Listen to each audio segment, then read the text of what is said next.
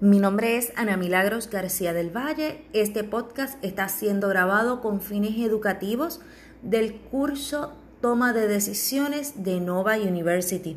El tema a trabajar es estrategias para mejor toma de decisiones en las instituciones educativas. La toma de decisión consiste en identificar un problema o situación, reunir información, evaluar las posibles alternativas y luego tomar una decisión. La toma de decisiones fue definida por Herbert Simon como una racional que consiste en resolver los problemas, escogiendo la alternativa más adecuada entre las alternativas disponibles. De acuerdo a este autor, la decisión correcta será la que busque conseguir el efecto deseado y el que más eficiente resulte.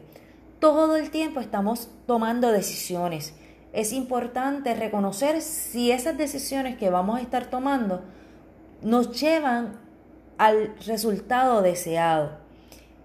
Este proceso de toma de decisiones consta en tres pasos. Identificar todas las alternativas posibles, analizar los resultados que se obtendrían con cada una de las alternativas presentadas y escoger la solución más adecuada comparando la eficacia y la eficiencia de cada una de las opciones disponibles.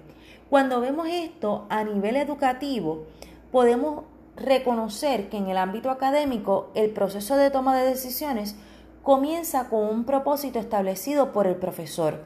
Para lograr ese propósito, el profesor crea una serie de opciones o alternativas disponibles. Como profesor toma una decisión, luego de poner en acción determinadas estrategias elige una de esas opciones.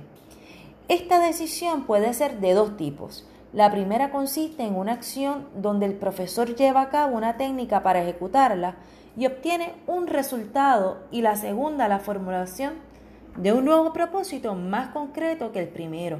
Hay muchos autores, hay muchos modelos que establecen diversas alternativas a la hora de tomar decisiones. Te establecen estrategias como decisiones por consenso, lluvias de ideas, la estrategia Delphi, pecera, toma de decisiones, el árbol de decisiones, matriz de decisiones. Y también te hablan del método DOFA. Cuando vemos todas estas alternativas, estrategias y herramientas, hay que reconocer que muchos modelos y muchos autores lo trabajan. Sin embargo, cuando lo vemos a nivel académico, el profesor resalta lo que es la toma de decisiones a través de un eje central dentro de la enseñanza. Las decisiones que toma el profesor afectan las oportunidades de aprendizaje.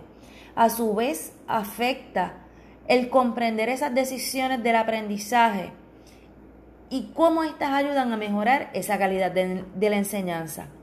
La toma de decisiones vincula el conocimiento profesional del maestro con el comportamiento observable. El desarrollar una toma de decisiones va atado a creencias y valores al evaluar los diferentes modelos, tanto a nivel educativo como organizacional. Todos se mencionan en pasos y en fases.